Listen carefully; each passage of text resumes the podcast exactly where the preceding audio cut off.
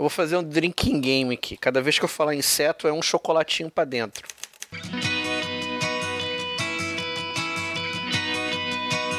Perdidos na Estante, o seu podcast de adaptações literárias do site Leitor Cabuloso.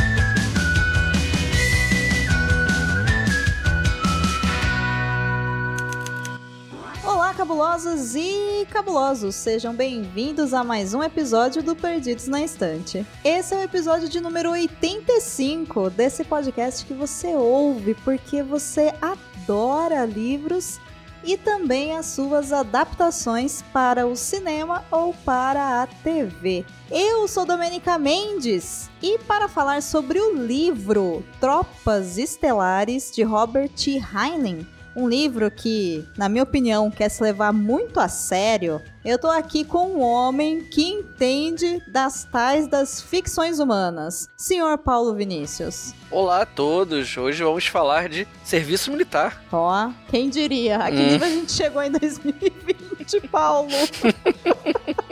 Mas a gente não tá aqui sozinho, não. E isso não tem exatamente a ver com 2020, embora talvez tenha. E o nosso convidado é uma pessoa muito especial, uma pessoa muito querida e é também um dos grandes responsáveis por esse episódio estar sendo produzido. Senhor Rodrigo Berton. E aí, tudo bem? Olá a todos. Tudo bem, obrigado pelo convite. Já estou aqui devidamente com a minha armadura vestida, pronto para caçar alguns insetos. Hum. Pode comer o primeiro chocolate, então.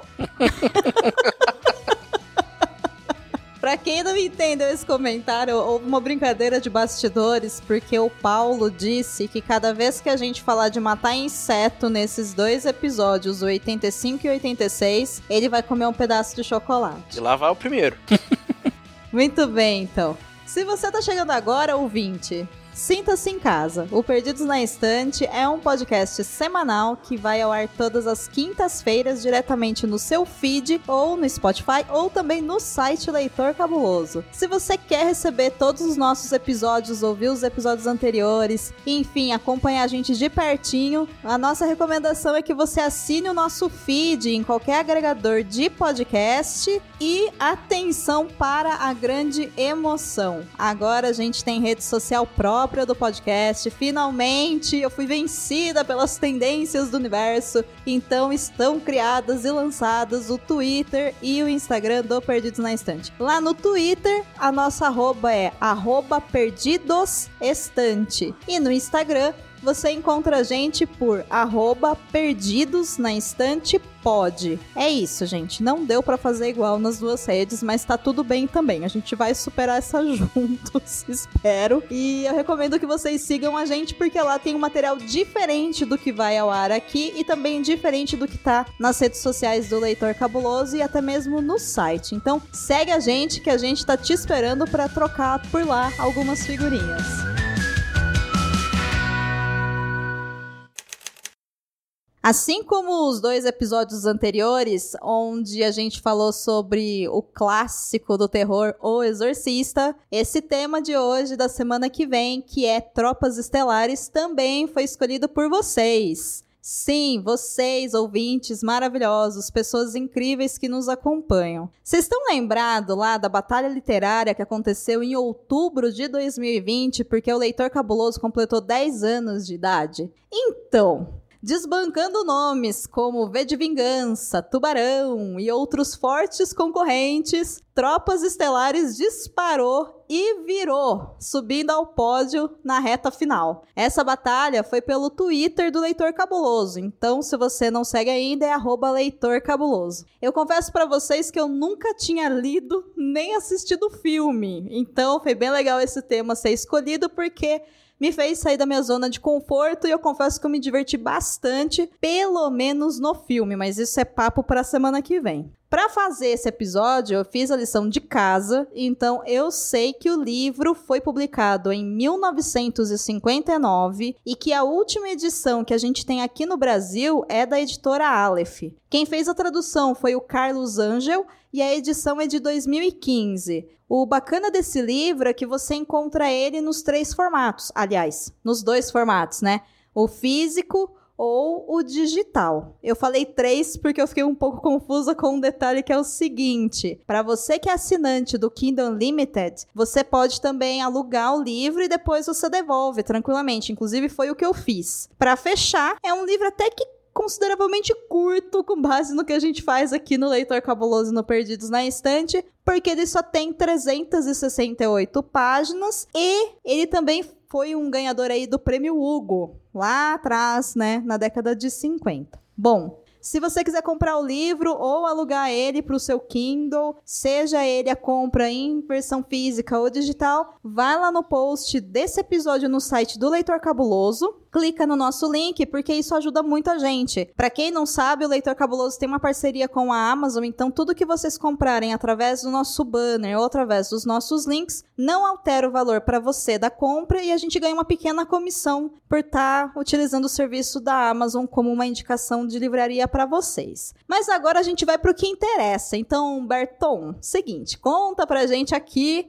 sobre o que que o livro Tropas Estelares fala. Mas ó, é sem spoiler agora, combinado? Manda ver. O livro do Heinlein Tropas Estelares, ele conta a carreira militar do Johnny Rico, um jovem daqui de pertinho de Buenos Aires, onde numa sociedade completamente militarizada, onde a base da sociedade é o serviço militar, ele vai para essa infantaria móvel, então ele mostra todo o treinamento dele, todo o que ele passa para tentar se tornar um cidadão e fazer parte dessa sociedade. Então, dentro dessas páginas, a gente vai acompanhando as derrotas, as vitórias, o sofrimento, quem que ele tem que enfrentar, família, sociedade, os superiores. Então, é um, um, livro, como você disse, ele tenta se levar a sério demais. Ele é muito focado no militarismo e na hierarquia militar e em tudo o que um soldado passa para ele se tornar um matador. Simplesmente isso, um matador. Olha, eu não poderia dizer melhor sobre o que o livro é, porque uma coisa que ficou passando muito pela minha cabeça quando eu li é que eu esperava uma outra coisa, né? Algum tipo de crítica, alguma coisa assim, mas esse é um papo mais pro próximo bloco, onde a gente vai tentar chegar aqui à conclusão se o, o senhor Robert Heinlein fez algum tipo de crítica ou não. Isso é um dos recortes que a gente vai fazer nesse episódio, mas é importante importante citar que o autor, ele prestou serviço militar durante um tempo. E eu acho que isso acabou obviamente influenciando a sua obra como qualquer coisa que a gente faz na nossa vida influencia qualquer tipo de arte que a gente faz, né? Vocês acham que o livro Tropas Estelares é um livro que ele traz mais críticas ou mais aprovações sobre o estilo de vida militar? Deixa eu até começar então. Eu queria fazer uma brincadeira também. Eu queria perguntar para vocês dois se vocês foram para ler o Tropas Estelares com a impressão de que ele era semelhante ao filme. É muito interessante isso, porque boa parte das pessoas que eu conheço e que foram para ler o Tropas Estelares do Heinlein acharam que se tratava de uma adaptação fiel, né? Que o, que o filme que a gente vai comentar na semana que vem, ele tivesse sido adaptado de uma forma bem fiel pelo Paul Verhoeven. E na verdade não, né? Ele é totalmente diferente. Queria saber da impressão de vocês sobre isso. Eu fiz o caminho normal de todo adolescente que assistiu ao filme, ficou sabendo que tinha um livro e foi procurar o livro. Então, de uma certa maneira, assim, eu tinha a expectativa que ele tivesse toda a linguagem do filme. Então, eu fiz esse caminho normal da galera que, que assistiu ao filme nos anos 90, ali no começo dos anos 2000. Então, sim, eu procurei os livros procurando essa linguagem satírica toda essa metáfora militar de propaganda. E me surpreendi muito, tanto que hoje eu gosto muito mais do livro do que do filme. Gente, eu tô chocada com essa informação. Estou chocado também. Olha, estado de pinto total, chocadíssima. Também tô chocado.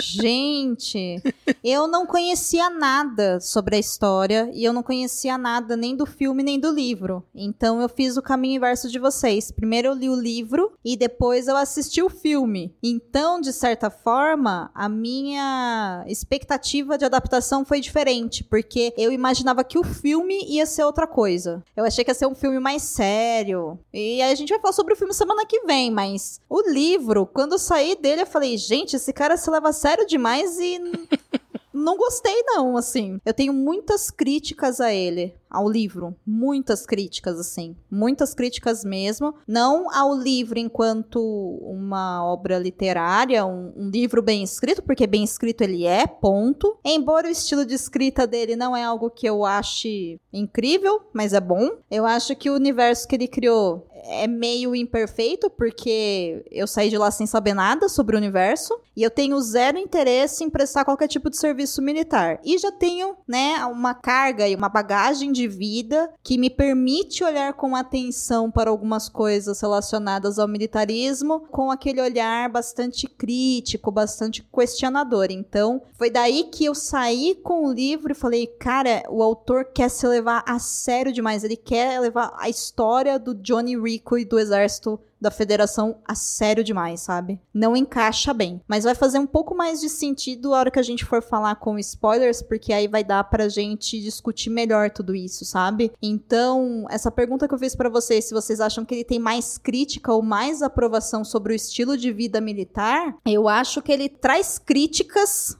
que cabem ao leitor entender que são críticas, mas ele faz um grande ode de aprovação à atividade militar. Ela é essencial para essa pessoa que escreveu esse livro, entendeu? Aquele mundo, para ele, realmente precisa de um exército, não importa o que aconteça, precisa da federação. Não importa o quanto você vai sofrer, o quanto você vai apanhar, o quanto você vai ter baixas na sua vida, o quantas pessoas vão morrer ao seu lado, o quanto você vai perder sua identidade. No final, eu acho que a mensagem que ele traz não é uma crítica àquilo, e sim é um ode, é um prêmio, é um bater palmas para o exército.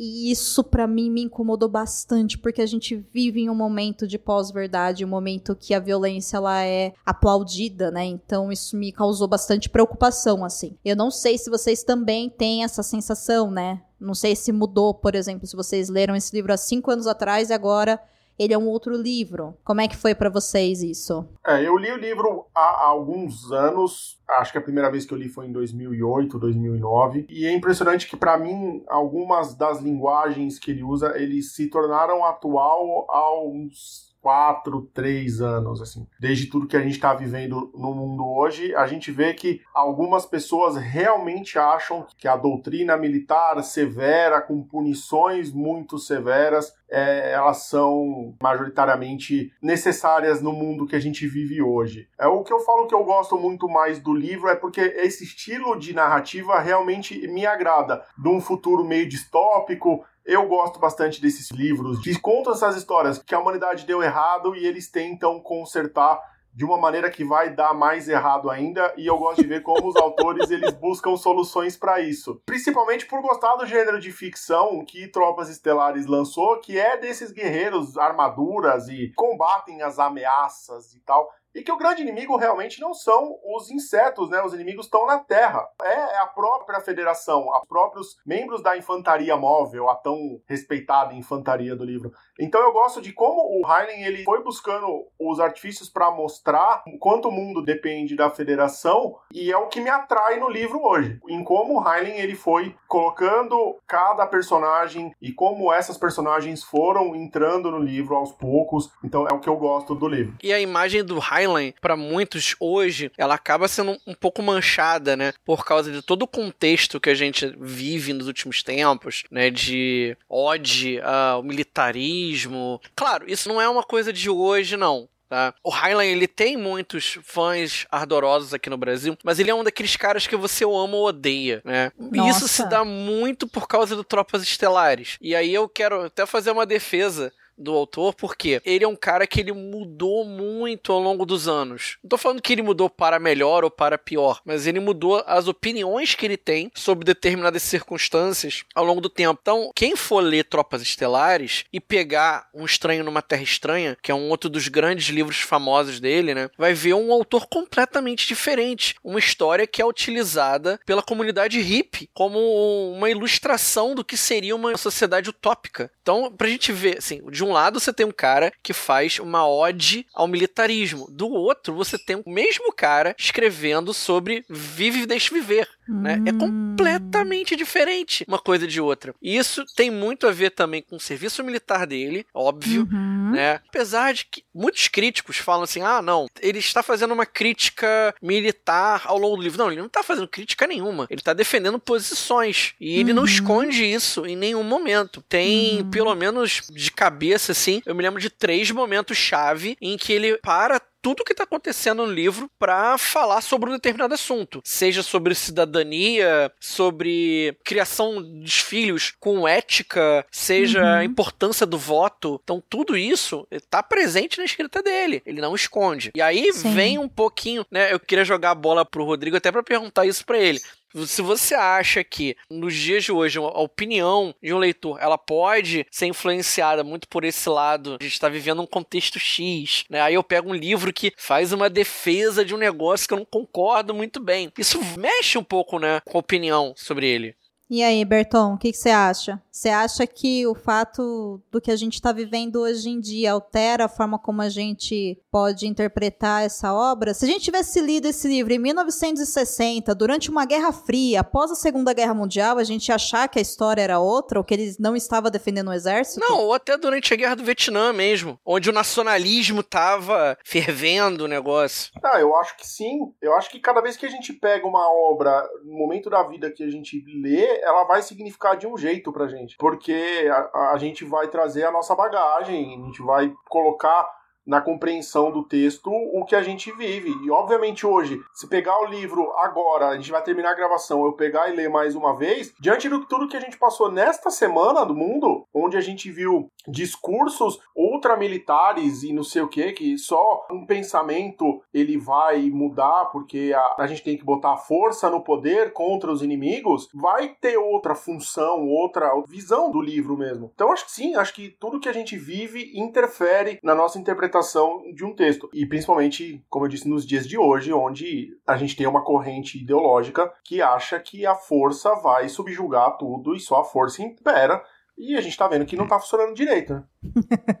Assim, não funciona, gente, desde, sei lá, da época de Roma, sabe? Que são um dos primeiros exércitos da humanidade que a gente tem conhecimento aqui no Ocidente. Não funciona. Não, pois é, o poder pela força não funciona.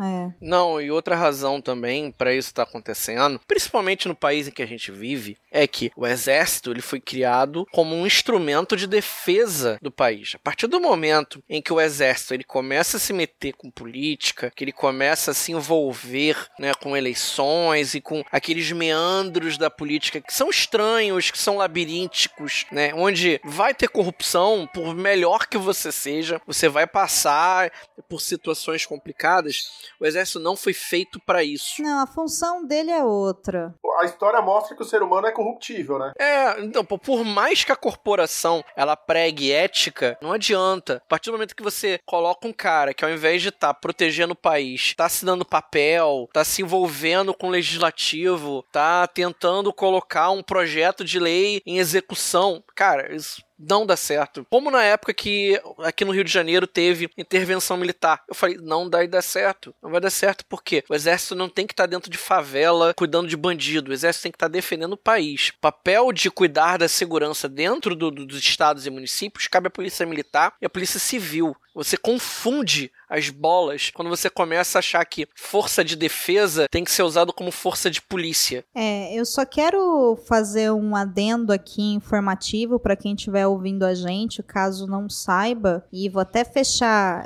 esse bloco porque senão vai ficar muito extenso, a gente não vai Uhum. conseguir falar do livro em si, mas isso que o Paulo fala é muito importante, que é essa questão da gente aprender na nossa sociedade, principalmente no Brasil, onde é muito separado, né, o que é administrativo, o que é legislativo, o que é executivo, o que é militar, o que é civil. Existe uma confusão entre o que é direito, o que é dever, o que é privilégio, né? Enfim, a gente está passando por esse processo histórico aí importante, onde a gente está começando a entender essas coisas. E sim, o exército ele tem uma função muito específica dentro de todos os países, tanto que é uma instituição que existe em absolutamente todos os países. Não é função do exército fazer coisas como o que o Paulo disse que foi feito, né? Essas intervenções militares no Rio de Janeiro, que a gente viu alguns anos atrás. Isso é inadmissível, isso é errado. Porém, quando a gente fala também desse recorte de violência e de controle social e combate à violência e tudo mais, é interessante a gente abrir os olhos porque a polícia, seja ela polícia civil, polícia militar, polícia de não sei o que, não sei o que lá, também é uma instituição militarizada. Ela também faz uhum. parte desse quadradinho chamado militar, né? Não é na mesma, entre aspas, não seria nível, mas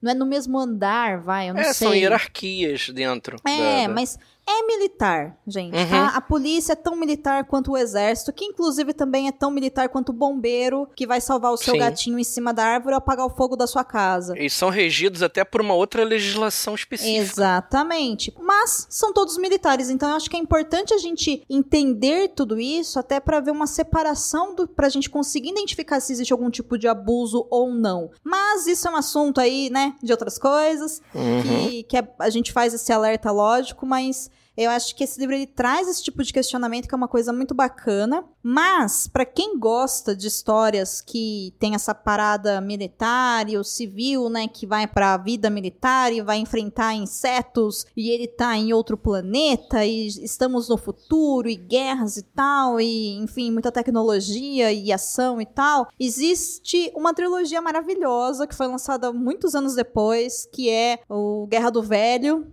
Cara, John Scalzi também faz um trabalho maravilhoso. Também a trilogia foi publicada pela Aleph. E pode ser que, para algumas pessoas, a leitura de Guerra do Velho seja muito mais agradável do que Tropas Estelares. Então, eu acho que vale a pena visitar os dois. Inclusive, para perceber a diferença da mensagem que o livro está passando, apesar dos dois terem uma crítica com relação à violência que o soldado, a pessoa, soldado, sofre no treinamento e tudo mais, essas dificuldades, essa vida de violência e tal, os dois têm uma mensagem muito diferente em si do universo, sabe? Então, eu acho que é interessante para quem gosta, né, do Tropas Estelares, seja ele o livro ou o filme, também dá uma chance aí para a trilogia do Scouse, que eu acho que vocês vão gostar bastante. Inclusive no Leitor Cabuloso tem resenha sobre Guerra do Velho, Brigadas Fantasmas. Acho que a última colônia não tem resenha ainda e tem pelo menos um ou dois episódios sobre Guerra do Velho e todos os links das resenhas e dos podcasts eu vou deixar linkado no post, caso alguém queira saber mais detalhes detalhes, né, sobre o que, que o livro é, e, enfim,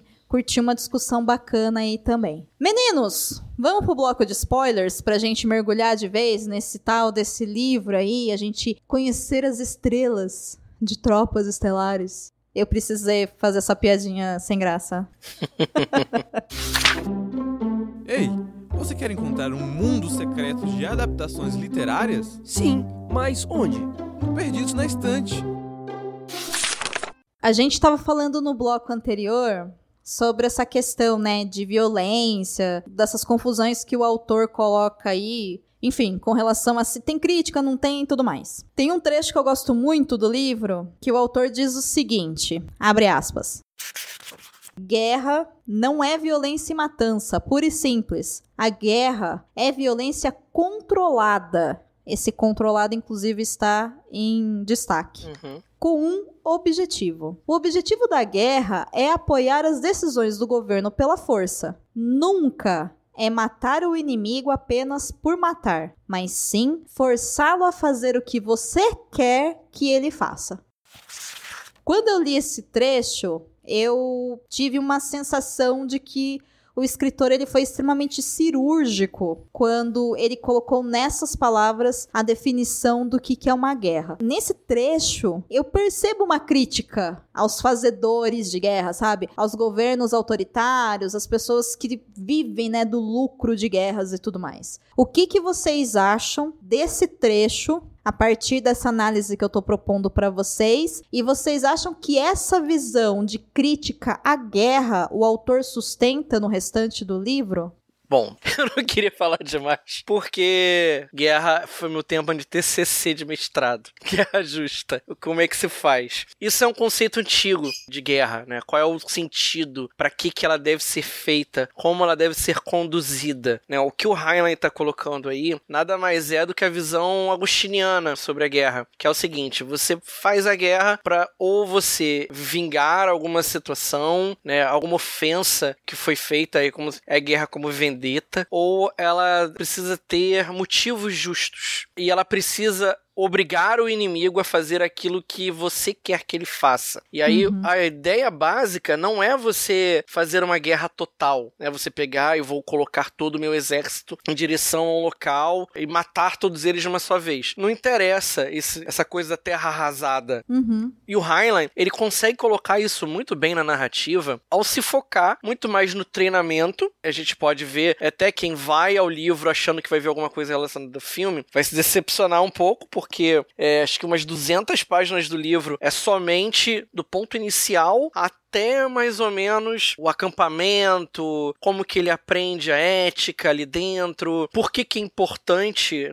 dentro desse universo que o Heinlein criou, o cara ele precisa, precisa servir o exército para ele poder ter direito de votar. Isso é muito interessante, né? Essa diferença que ele faz entre o civil e o cidadão. É, o cidadão comum não vota. É. E ele coloca o motivo disso, é muito interessante também. Ele fala assim: olha, somente quem foi capaz de defender o seu país, os seus seus, os seus princípios é que tem direito de escolher os seus governantes. Quem é civil não entende de verdade aquilo que envolve o amor ao seu país. É muito interessante isso. Ele não fala país, né? Ele fala ali muito mais em relação a um, a um corpo unificado, que é o universo criado pelo Heinlein. Ele entende que o governo dele não é autoritário. Até mostra algumas situações de punição ao longo da narrativa que incomodam um pouco a gente. Você viu um pouco disso, Rodrigo? De que ele não entende o governo dele como autoritário, entende como uma coisa normal, corriqueira. É só fazer um, uma pergunta pergunta pro Rodrigo poder emendar na resposta dele. Quando você pergunta para ele se ele não entende o governo dele como autoritário, você tá dizendo ele autor com relação a esse governo que ele tá criando nessa obra? Ou ele, Johnny Rico, enquanto protagonista, narrador em primeira pessoa, que tá contando a história dele pra gente? Então, é um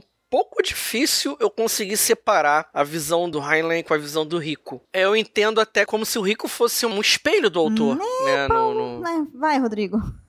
é, mais ou menos. É, eu acho que não. Ah, vai. Nisso eu concordo com o Paulo um pouco. Quando eu fui ver a biografia do Highland e sabendo que ele tinha servido muito tempo na Marinha, então eu acho que sim, e até pela época que o Highland viveu, do começo do século XX, onde a gente teve as duas guerras, o avanço da tecnologia de guerra, que basicamente a gente saiu da guerra de trincheira lá da Primeira Guerra Mundial para uma guerra muito mais ampla, onde a gente começou a usar aviões, onde a gente começou a jogar bomba em tudo que é canto. A visão de mundo do Heinlein, ela tem um pouco do Johnny. O Johnny, ele é um, um, cara completamente sem saber o que ele faz da vida, porque ele é mimado, filho único, que tem basicamente tudo na vida, e ele quer seguir o próprio caminho. Uhum. Diferente do filme, a gente já pode dar spoiler, diferente do filme, ele não arruma um amor a Carmen, não é pela Carmen que ele vai se alistar, é pelo um amigo. Uhum. E é onde ele começa a encontrar o sentido da vida dele. E essa parte da descrição do treinamento dele, principalmente os primeiros dias com a armadura, eu acho sensacional. Porque, obviamente, comparando com as nossas situações de vida, quando a gente arruma um, um emprego novo que a gente tem que se adaptar com algumas rotinas, uhum. a gente passa por essas coisas, obviamente, em instâncias diferentes, mas a gente passa por isso. Quando a gente faz uma mudança de vida, por exemplo, vou mudar daqui e vou fazer um intercâmbio, a gente vai passar por essas coisas. Ah, eu vou agora ter que me adaptar, acordar em outra casa. Ele acordou tendo que vestir uma armadura que atirava e explodia uma bomba nuclear. Sim. E tudo isso para poder ser um cidadão, tudo isso para poder exercer o direito dele de votar, de se candidatar à política, de ter voz numa sociedade. É uma coisa meio distópica demais pra gente tentar entender o porquê que ele faz uhum. e por que que isso existe. É distópico porque a gente vive num mundo onde tem democracia e o conceito de democracia como a gente entende hoje é que todos os civis são cidadãos e o cidadão tem direito de voto, né? Nesse universo Sim. que ele criou, como não existe mais a democracia, inclusive em um trecho do livro, quando ele já saiu do treinamento tal, e ele acaba tendo uma oportunidade de subir na carreira, ele volta a ter contato com um major que tá falando sobre questão de moral e ética com ele, com a turma nova, e ele explica um pouco pra gente do que aconteceu, né, com o nosso mundo, o tempo que a gente vive, porque essa história se passa no futuro, depois do século XXI, e ali ele super fala que as democracias nunca funcionaram, né, assim como a anarquia também não funcionou, assim como nada funcionou. A única coisa que se mantém nesse livro é o capitalismo, porque não importa o que você faça, o capitalismo não acaba. É impressionante, né? Então, assim, o capitalismo está lá firme e forte, porém, ele diz que a democracia ela não era eficiente e aí ele conta, né, até um trecho que me marcou muito, é um capítulo quase inteiro que ele fala pegando um exemplo de menores infratores e fazendo uma comparação entre um menor infrator com um cachorrinho, né, que é um ser que não tem ali uma ideia de moral, porque ele parte do princípio que as pessoas, nós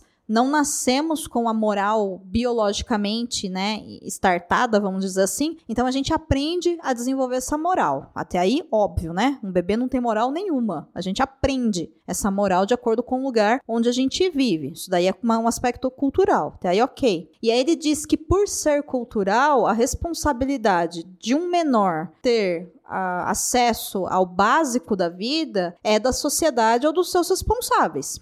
Até aí a gente concorda também. Então ele diz, com base nisso, que os menores infratores é um conceito que não faz sentido nenhum, porque se ele é menor, ele não teve o desenvolvimento da moral. Se ele não teve o desenvolvimento da moral, ele não pode ter consciência e responsabilidade sobre os próprios atos, então para ele não faz sentido esse conceito de menor infrator. E aí, você já começa a ficar com aquele pé atrás, porque você fala, isso daí tem uma cara de pós-verdade, de fake news, de distorção de conceito, sabe? Aí ele continua falando o quanto que isso era péssimo, porque a própria sociedade que colocava essas crianças Nessa situação onde elas não tinham acesso ao básico como alimentação, saúde, moradia, e por elas estarem em um mundo violento, elas muitas vezes utilizavam da violência do qual elas não tinham opção de não conhecer, porque elas estavam inseridas nesse universo, e elas aprendiam o que era ensinado. Aí você fala, tá, realmente, é como a gente vive hoje, né? Ok.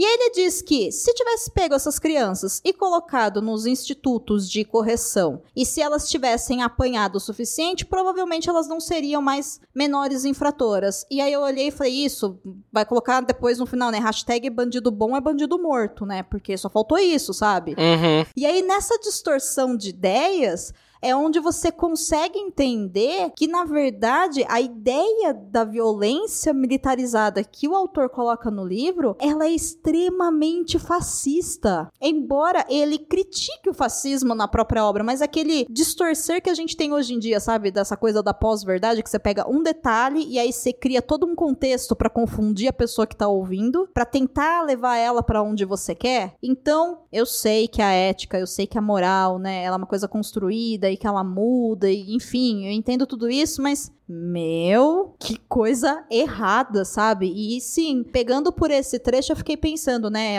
Eu, com a minha carga, que entendo o mundo desse jeito e consigo ver o perigo disso, eu posso ver isso como uma crítica que o livro traz, porque ele tá trazendo isso à tona. Mas o autor no livro, ele não fala que isso é errado. Ele não desmancha isso. Ele só coloca isso, entendeu? Ele não critica depois isso. Apesar de você perceber que tem algo muito errado, a solução final do livro é todo mundo continuar no exército matando todo mundo. Aí você fala, então ele, na verdade, ele concorda com aquela visão dele. Tipo, ele concorda com essa violência exacerbada. Ele realmente acha que se a gente pegar, sei lá, crianças que assaltam pessoas para comer, se a gente bater bastante nelas, elas não vão mais roubar ninguém. Entende? A, a que nível chega, assim, de possibilidade de entendimento? Porque o que me incomodou, assim, de verdade, foi ler isso e depois ver como ele vai colocando aquele monte de ação na história e o pai do Rico volta para ele porque eles ficaram sem se falar durante um tempão, né? Quando o o Rico vai pro exército, o pai dele para de falar com ele, mas no final os dois vivem juntos e felizes no exército matando muitos insetos o pai dele acha um motivo para entrar na, na federação junto uhum. e ele acaba virando subordinado do rico, né? Na verdade, foi o fato do Rico ele ter dito que ele queria encontrar a si mesmo no serviço Isso. militar. Aí o pai dele, que era um burguês, é, ele disse: Ah, não, só agora no exército que eu consegui encontrar o, a minha verdadeira vocação, sabe? É, o, o pai dele, quando encontra com ele, ele fala: Johnny, eu não me inscrevi aqui no exército porque a sua mãe morreu. Eu não tô buscando vingança. Aí o Johnny continua conversando com ele e ele fala: Eu, na verdade, me inscrevi no exército, Johnny, inspirado em você, porque a vida inteira eu fiz tudo que era certo. Eu trabalhei, eu casei, eu tive você, eu te criei, eu fiz tudo, mas tinha algo que faltava. E o que faltava era a resposta de eu não me sentia um homem. Então eu fui pro exército e aí eu descobri que eu sou um homem de verdade. Cara. É, é. E outra coisa, situar o livro. O livro ele foi publicado em 59. Ou seja, Uhum. o Heinlein ele é fruto não só das forças armadas pós Segunda Guerra, mas ele também é fruto do macartismo da década de 50 nos Estados Unidos, daquela perseguição aos comunistas, né? Uhum. E tem vários momentos em que ele dá uma espetadinha, né? Tipo no, no auxílio social. Não, por que, que eu vou ajudar alguém? Essa pessoa não tá sendo útil pra sociedade. Ele não tá prestando serviço militar. Segunda coisa, que eu acho até que passa um pouco batido quando a gente faz a leitura, é o quanto ele naturaliza as mortes dentro do serviço militar. Tipo, o cara morreu. Beleza. Ah, treinamento alguém pode morrer, cara. Né? O cara tomou um tiro na cabeça. Tava num treinamento lá de armas. Legal, cara. Acontece. É um acidente. Né? Então a gente precisa ver assim, essa visão paternalista do homem viril. Percebam que no livro só tem a capitã da nave. Ah, mas tem todo um setor lá que eles não podem ir. Beleza, eles só citam uma mulher lá. Tem as mulheres de programa que eles veem lá no planeta lá. Não, não são citadas. E a Carmen cita. Sim. São só duas mulheres citadas nominalmente no livro todo. É um livro que é todo masculino, viril, paternalista. Eu não iria tão longe quanto você foi, Dô, de falar que ele chega a ser fascista. Eu acho que ele não chega a ser fascista. Eu não disse É. isso. Não coloque palavras na minha boca. Eu acho assim, ele chega a ser aquele direita que incomoda. Você sabe assim, ai, cara, é aquela visão deturpada, é aquela coisa que ele vai desvirtuar um pouco a informação pra caber dentro das premissas que ele tem. Mas isso é muito coisa de milico mesmo. Sim, Eu não gosto de usar esse termo, mas é isso mesmo. É coisa de milico mesmo. cara. É, é de uma direita conservadora, né? É totalmente uma direita É. conservadora. Eu convivi muito tempo com o Milico, até por conta da minha pesquisa de mestrado, que exigia que eu pesquisasse muito a fundo em teorias militares, né? É, é isso mesmo, tá? sim, mas eu não acho que isso é um pensamento de um homem da década de 50. Eu acho que isso é um pensamento militar. É aí que eu queria chegar. Gente, vocês prestaram serviço militar obrigatório, vocês dois? Eu quis ser piloto militar quando eu era mais novo. Mas você chegou a ter vida militar, Berton? Não, não, não, Não? cheguei. Eu cheguei a passar num dos concursos preparatórios da aeronáutica, mas aí alguns problemas familiares impediram que eu fosse, porque era outro estado, a minha mãe não concordava muito com a ideia. Uhum. E eu acabei não indo porque eu tinha 14 anos. Então ela falou pra eu não ir, eu tinha 14 anos, dependia, não fui. Sim. Por muito tempo eu quis ter a, a vida militar, assim. Quando eu era mais novo, tinha uma outra cabeça, eu achava que poderia ser uma coisa construtiva. Uhum. Hoje eu já vejo que não seria. Eu não me vejo como um militar. É. Mas por muito tempo eu quis. Eu- aí, obviamente, com 18 anos eu me alistei, fui dispensado, não servi no, no exército. O que eu sei de vida militar são de amigos que eu tenho, que são militares, que têm realmente essa cabeça mais fechada, que realmente acham que eles salvam o mundo, assim, contra os moinhos de vento gigantes. É, é uma coisa meio Uhum. quixotiana É. mesmo. Que eles acham que os moinhos são gigantes e que eles vão salvar todo mundo, porque eles são fortes e poderosos. E, e a gente sabe que já não é mais bem assim há muito tempo, né? é. Obviamente a gente não precisa mais de uma legião de 300 homens bombadões com um escudinho e uma espada que vão enfrentar outros 300 bombados com escudinho e uma espada e quem vencer essa coisa vai ter a vitória e o poder. A, a, gente já não vive mais nisso há muito tempo, mas isso não sai da cabeça de algumas pessoas. Acham realmente que se a gente dá uma arma na mão de cada um, quem der o tiro mais rápido, o tiro mais forte, vai sair com poder. E obviamente a gente sabe que não, não é assim que funciona. Pois é. E eu acho que isso é necessário, na verdade, para a própria estrutura militar se manter. Porque as pessoas não têm muita ideia. Você se alista ao exército quando você não é convocado, obviamente, porque você escolhe esse estilo de vida e você está realmente abrindo mão da sua individualidade, da sua, de certa forma, liberdade civil mesmo, e está se dispondo a morrer ou matar outras pessoas que você não conhece, que nunca te fizeram a você e as pessoas próximas a você nada, então como que você submete, né, a sua vida, que é algo que a gente já tem uma tendência natural a proteger, para se dispor isso a alguém, a um general, a um major, sei lá quem que qual ordem aí das patentes, né, militares, eu não conheço muito bem, mas para alguém virar para você falar, vai lá e morra por todo mundo, meu, você tem que ter uma cabeça e um treinamento preparado para te colocar nesse lugar onde você acha que você tem essa necessidade, essa importância e você é fundamental. Senão você não vai. Uhum. Entendeu? Ninguém em sã consciência tendo oportunidade. O que, que você prefere? Poder morrer a qualquer momento para invadir os Estados Unidos para tirar o Trump da Casa Branca ou tomar um sorvete de chocolate com a pessoa que você ama, sabe? Meu, sabe?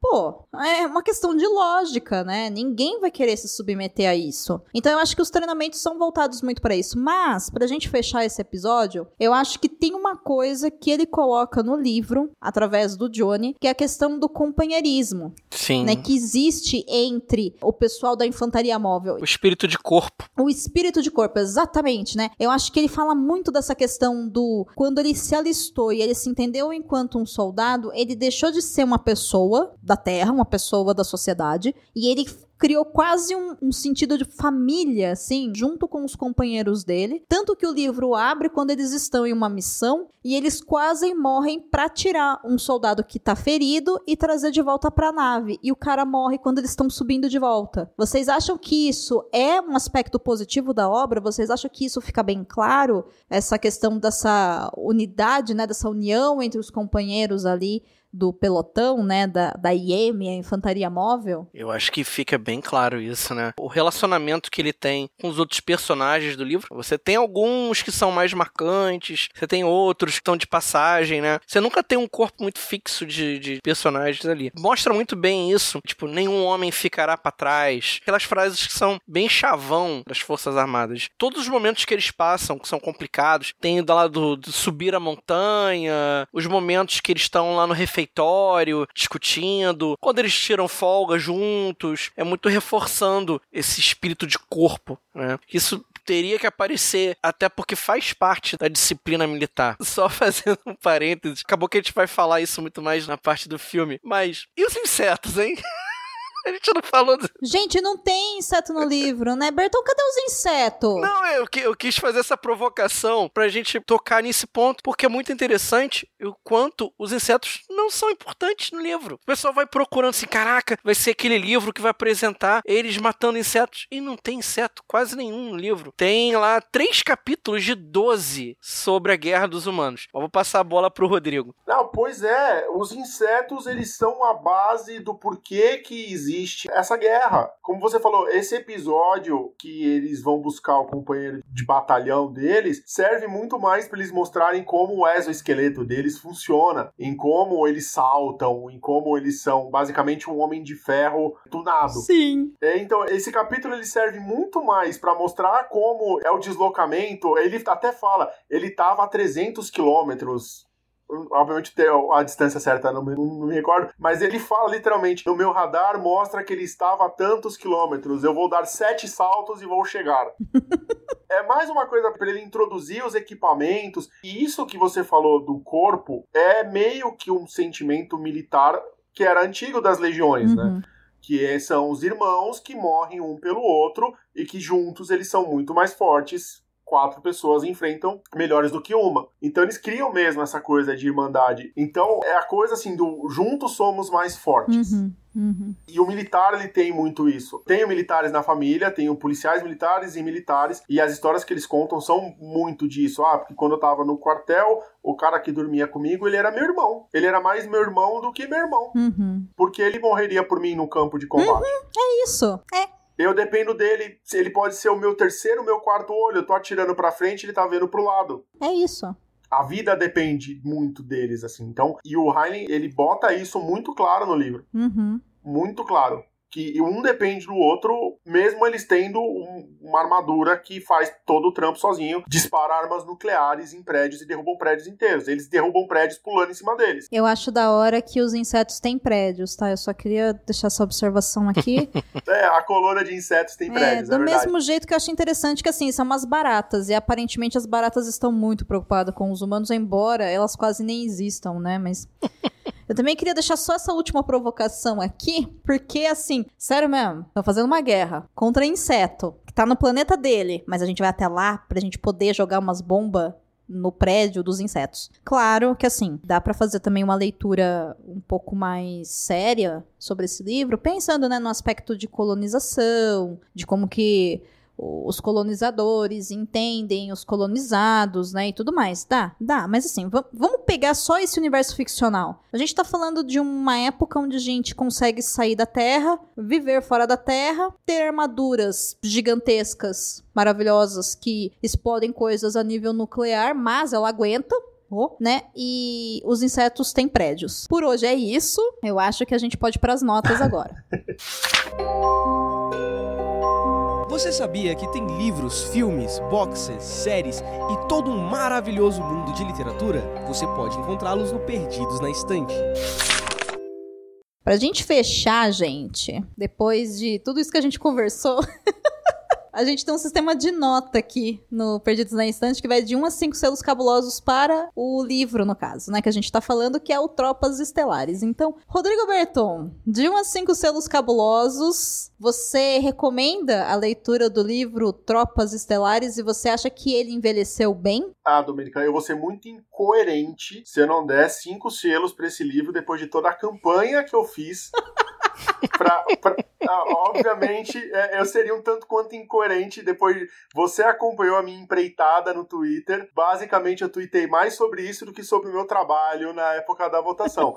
Então, eu seria muito incoerente comigo mesmo se eu não desse cinco selos. Ó. Oh. Então, por uma questão de engajamento, eu vou dar cinco selos. Eu acho que ele envelheceu justo. Porque envelhecer bem ou mal, é o que a gente falou naquele bloco, ele vai muito de acordo com os seus valores. Uhum. Eu acho que ele envelheceu e ele se atualizou com o que acontece hoje. Uhum. Ele é um livro complicado, perigoso se cair nas mãos erradas. Mas eu acho que ele se atualizou bem diante da proposta dele. Muito bom. Entendo. Concordo, tá aí. Paulo, de 1 a 5 selos cabulosos, qual a sua nota para o livro? Você recomenda ele? Ele envelheceu bem? Então, Vixe. Ele envelheceu bem, ele envelheceu bem, tá? Isso aí é inegável. E assim, eu acho até que, até retomando um pouco do raciocínio do início do podcast, eu acho que o Heinlein, ele, ele precisava ser mais conhecido aqui no Brasil. Eu acho que tem pouquíssimas obras hoje disponíveis nas prateleiras das livrarias. A gente só tem dois livros deles. E ele tem muito mais coisas para trabalhadas, não tem só Tropas Estelares, só um dos sucessos dele. E eu dou três selos cabulosos, porque é uma escrita que me incomoda um pouco. Não é uma escrita muito agradável de se ler. Ele é um livro um pouco maçante de vez em quando. Ele é um livro muito mais de ideias do que de ação. Então, quem vai esperando um livro de ação, sai fora. Não é um livro para você. Tá? Tem uhum. só o capítulo final que é dedicado à guerra com os insetos. Mas esqueçam isso, uhum. só depois da página 200, que é mais da metade do livro, aí começa a ficar um pouco mais dinâmico. Então é isso. Para fechar, eu vou dar três selos e meio porque eu tive um pouco de dificuldade de ler o livro por causa da forma como ele é escrita, né? Eu acho que ele não vai tão fluidamente quanto eu esperava que ele fosse, mas eu acho que tá mais vinculado ao estilo de escrita mesmo do Heine e tal. Assim como o Berton disse, eu acho que ele é um livro que você tem que ler com atenção.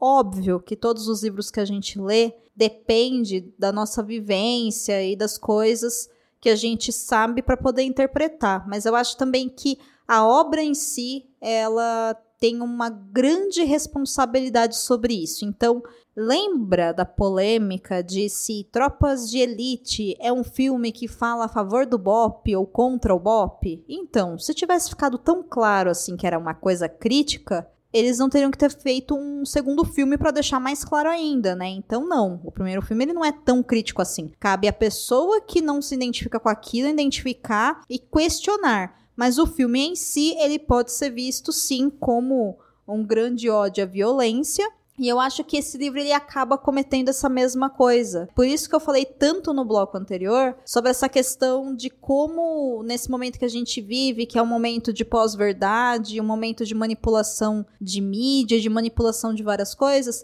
a gente consegue talvez olhar com um olhar um pouco mais acentuado para isso. Mas não me surpreenderia se pessoas que lessem esse livro pensassem apenas no espírito de companheirismo do exército e falassem, é, de fato, né? Eu acho que se a gente bater mais nas pessoas, elas vão aprender a ser melhores. Afinal de contas, o Rico ele apanha tanto no, no livro e no final ele continua no exército. Quando ele não precisa mais ficar lá, ele encontra um, uma linha perfeita de aceitação com o próprio pai e eles continuam matando pessoas, ou insetos, no caso. Entende? Então, eu acho que a mensagem do livro em si é sim a favor do exército e do serviço militar, embora o autor fale muito sobre o quanto que isso é desgastante e violento para quem está prestando esse serviço, mas ele não se coloca contra essa instituição. E isso me incomoda. Para quem gosta de histórias militares que trazem uma crítica e um pensamento um pouco mais pacifista, eu recomendo que vocês leiam um livro chamado Nada de Novo no Fronte, que ele é espetacular. Ele também fala da violência da guerra, ele também fala da violência no qual os soldados estão todos os dias ali lidando. Ele também fala de companheirismo, mas você sai da leitura de nada de novo no front odiando a guerra e querendo abraçar todas aquelas pessoas porque você percebe que elas são pessoas. No Tropas Estelares eu não senti isso. Para não ser pessoas, eles preferem ser heróis. E para ser heróis, eles são capazes de tudo, até de serem humilhados e correr o risco de morrer a qualquer momento, sabe? Então, eu acho que você tem que ler ele com um pouco de cuidado, sim. E eu acho que esse tipo de conversa sempre é muito bom, porque, enfim, conforme o tempo vai passando e as coisas vão acontecendo, a gente vai aprendendo a questionar tudo isso. Bom, gente, que episódio, né? Episódio pesado, não era bem essa a intenção, mas semana que vem a gente vai voltar para falar sobre o filme e eu tenho certeza que vai ser mais divertido. Ultimamente tá acontecendo isso aqui no Perdidos. No livro a gente acaba sendo um pouco mais sério, mais questionador, e no filme a gente acaba se divertindo um pouco mais e traçando uns paralelos mais leves. Então eu tenho que agradecer muito a você, ouvinte, que chegou até aqui no final desse episódio. É sempre muito bom fazer o Perdidos na Instante, então obrigada pelo seu download, pela sua escuta atenta. E você sabe que o Perdidos na Instante é um podcast de literatura que promove esse encontro com você. E os livros que viraram filmes e séries, enfim, durante todo esse tempo maravilhoso aí que o audiovisual existe. Agora que a gente já conversou bastante sobre tropas estelares, a gente quer saber o que, que você achou do livro. Você acha que esse livro é um livro, sim, que tem uma mensagem pacifista e a gente não conseguiu ver? Ou ele é um livro que tem uma mensagem de apoio a essa violência militar que a gente está falando aqui? Você acha que ela romantiza a guerra ou o exército? O espaço para você conversar com a gente sobre isso é através do e-mail contato@leitorcabuloso.com.br ou através do post lá no site leitorcabuloso.com.br. É só achar esse episódio de número 85 e comentar lá. Se você preferir, pode também chamar a gente nas redes sociais, no Twitter e no Instagram do Perdidos na Instante. Se você não anotou, volta no começo do episódio que lá na apresentação eu deixei as arrobas. Esse episódio ele só existe graças às pessoas incríveis que apoiam a gente todos os meses lá no Catarse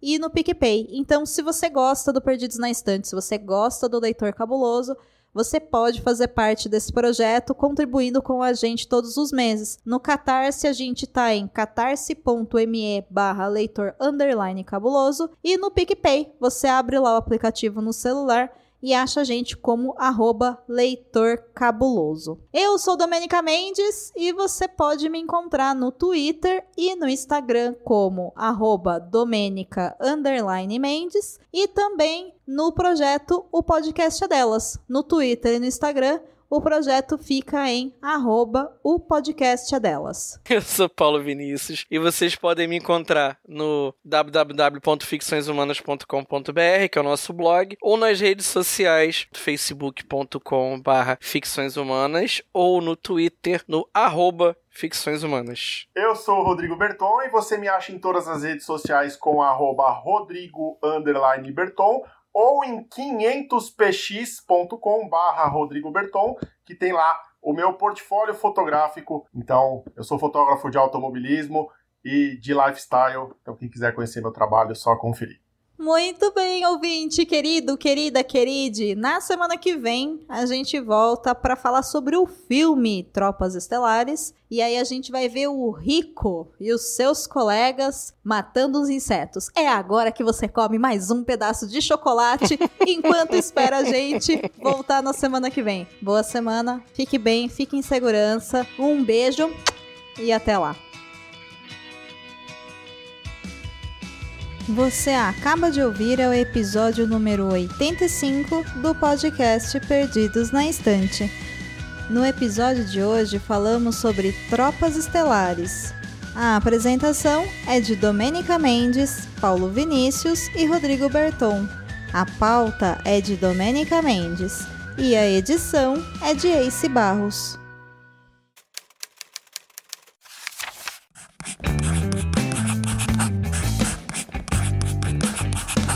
Esse podcast faz parte do site Leitor Cabuloso. Conheça nossos conteúdos em www.leitorcabuloso.com.br.